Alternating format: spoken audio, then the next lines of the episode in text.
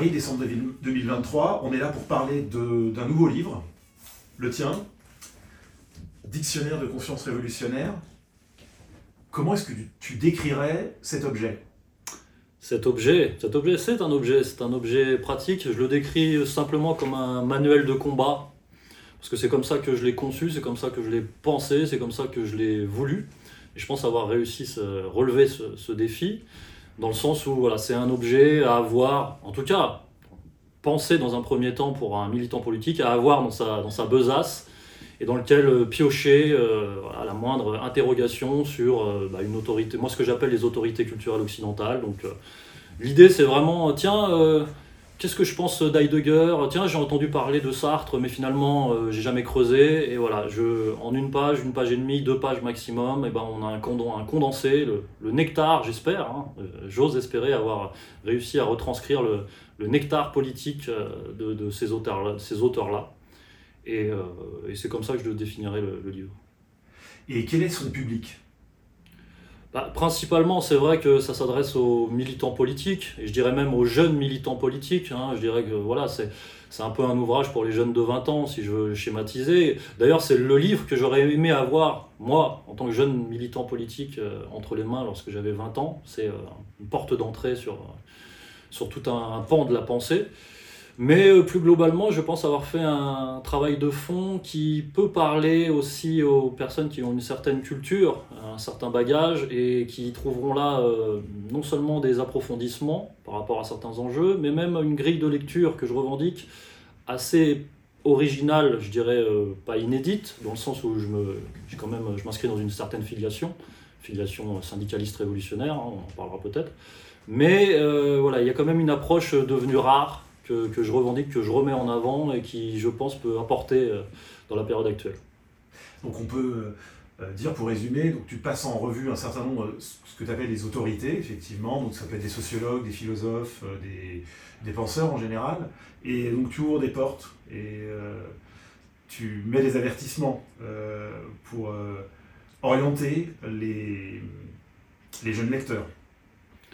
Euh, euh, alors ce ne sont pas forcément des avertissements, c'est plus encore une fois une grille de lecture, un prisme. Euh, donc je présente un auteur, je ne prétends pas avoir par exemple un avis définitif sur Aristote ou Auguste Comte ou Heidegger. par contre, je, dis en quelques phrases, en quelques, quelques pages, que penser de tel auteur d'un point de vue politique assez affirmé, assez revendiqué, assez radical, encore une fois on va dire de gauche révolutionnaire hein, pour, pour schématiser. Et euh, voilà, c'est un angle de vue que j'offre. Si on peut aller plus loin là-dessus, sur le mode d'emploi, pour vraiment... Euh, alors tu as fait un, avertissement où tu expliques comment il faut lire le livre, mais est-ce que tu peux revenir là-dessus? Le mode d'emploi. Après, euh, chacun est libre, mais c'est vrai que je pense que l'idée c'est de piocher, en fait. ne pas lire par ordre alphabétique, ne pas lire bah, tout simplement dans l'ordre. Hein. On, pioche au gré de ses pérégrinations mentales et de ces interrogations, ces questionnements euh, politiques, intellectuels, philosophiques. Et puis un portrait va en amener un autre, c'est-à-dire qu'il y a des rebonds, c'est-à-dire que bah, vous allez lire Kant, par hasard hein, complètement, et bah, vous allez certainement lire Hegel après. Vous allez lire Hegel, vous allez peut-être très certainement lire Marx. Euh, et puis, euh, puis peut-être revenir en arrière, faire des bonds dans le temps. voilà, l'idée, c'est de recouper les portraits, de les croiser les uns les autres. Et puis, euh, pour ceux qui veulent aller plus loin, il y a un essai qui précède le dictionnaire, qui permet de, mettre en, perspective le fil rouge, je dirais la, trame, euh, la grille de lecture globale, euh, et de lier tous ces portraits tous ensemble. Pour revenir à ton prisme, l'angle là justement que tu as adopté, en fait, si on lit le sous-titre de ton livre, c'est La fin de la culture bourgeoise. Donc, euh, c'est deux siècles de, figures de la culture bourgeoise. Euh, et évidemment, tu euh, parles aussi beaucoup du capitalisme. Est-ce que tu peux poser un jalon, disons, définissant bien ce que tu entends par l'un et par l'autre, culture bourgeoise, capitalisme Tu dis bien que ça ne se confond pas et ça semble important. oui, c'est le, le premier chapitre. Euh, esprit bourgeois et logique capitaliste, où je tiens effectivement à les distinguer dans le sens où la trame globale de l'ouvrage euh, tend à considérer que la bourgeoisie, la culture bourgeoise dans son ensemble, d'un point de vue épistémologique, est un moment décisif dans l'histoire de la conscience humaine, un, tournant, euh, et qui, dans un premier temps,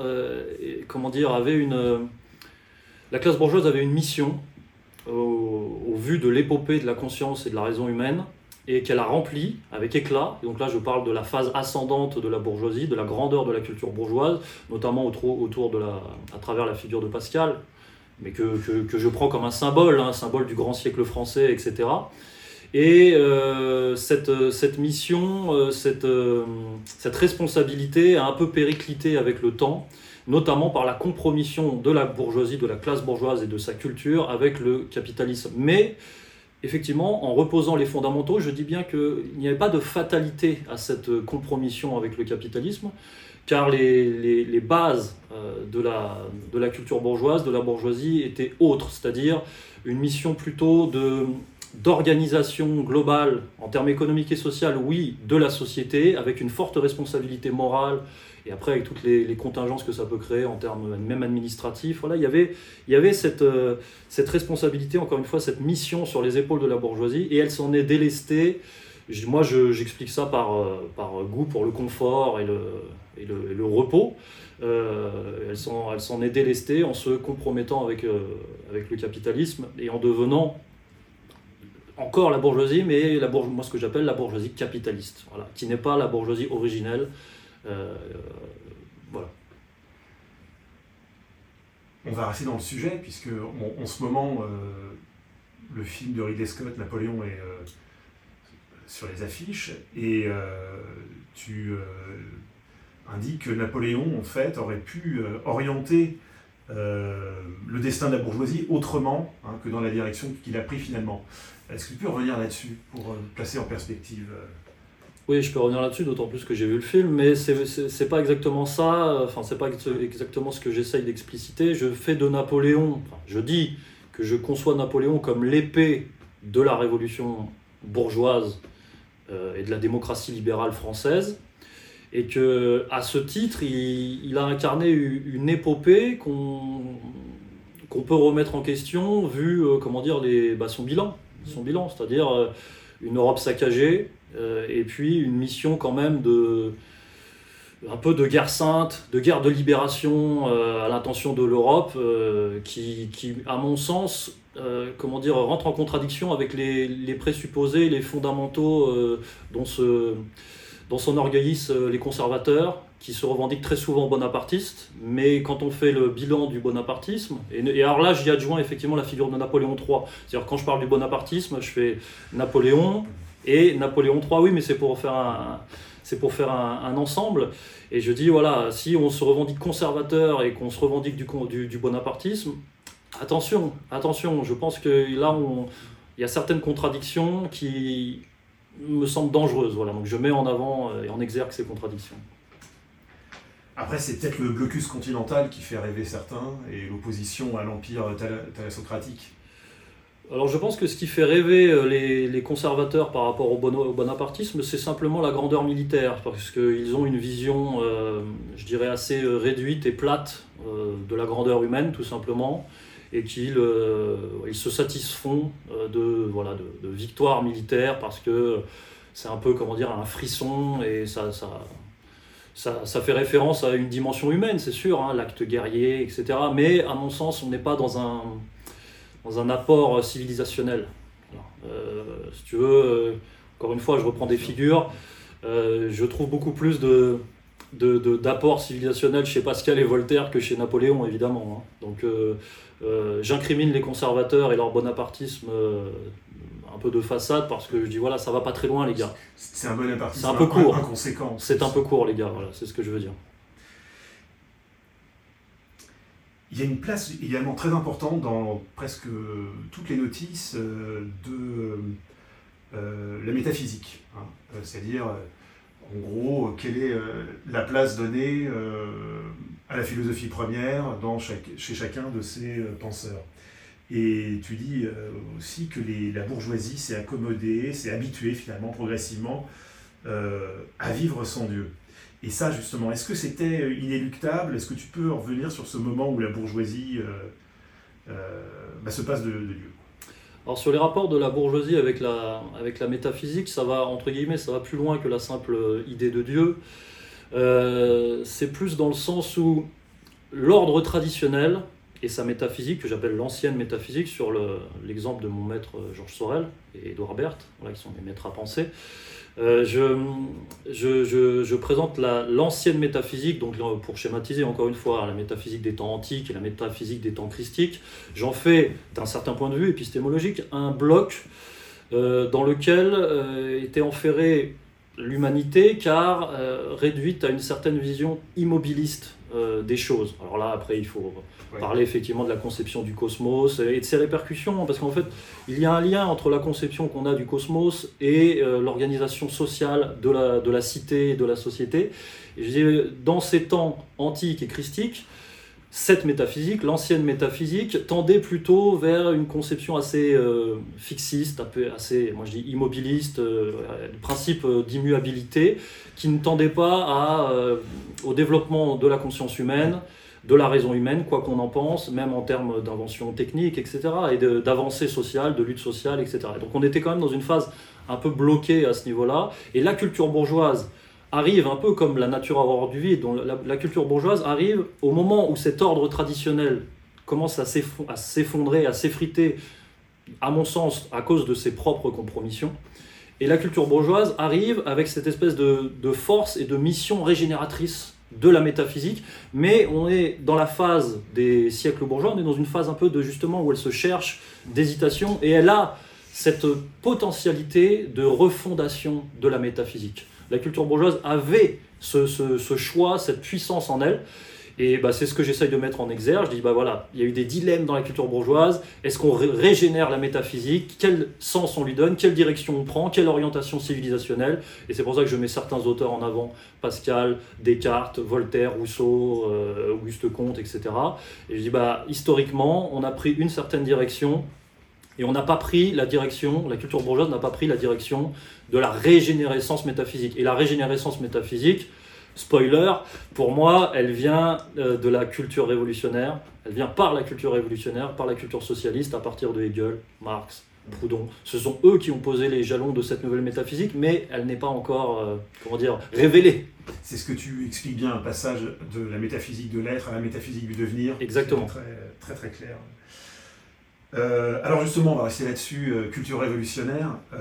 Est-ce que Pierre de sort son manurin quand on lui parle de contre-révolution?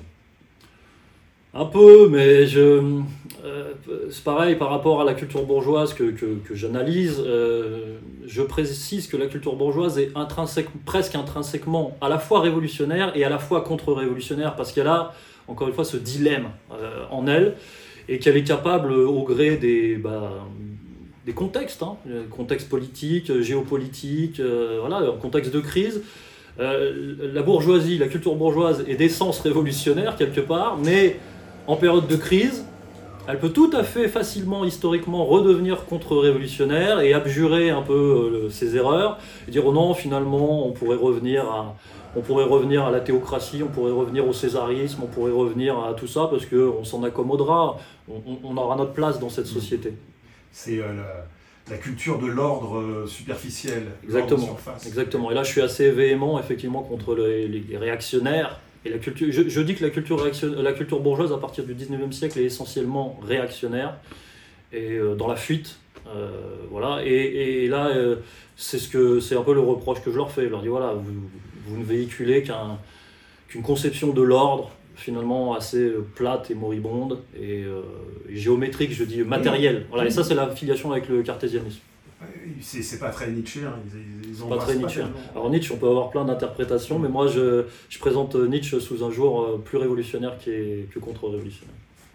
Alors c'est vrai que le, le, grand fil conducteur, on le sent dès le début, euh, même euh, si tu as spoilé, c'est effectivement ce socialisme héroïque.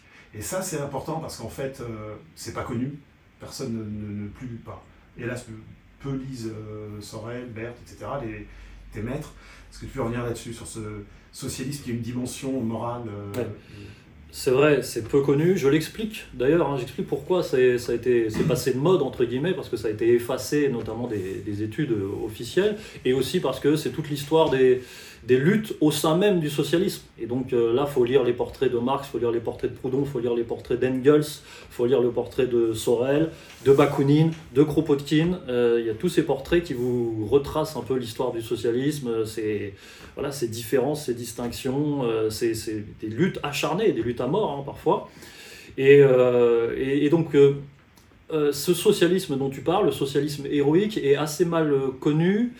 Parce que dans l'imaginaire des gens, le socialisme fait principalement référence à Marx et à ce qu'on appelle le socialisme scientifique et ce que ça a donné en termes historiques, c'est-à-dire euh, l'épopée euh, marxiste-léniniste euh, et après l'Union soviétique. Quoi.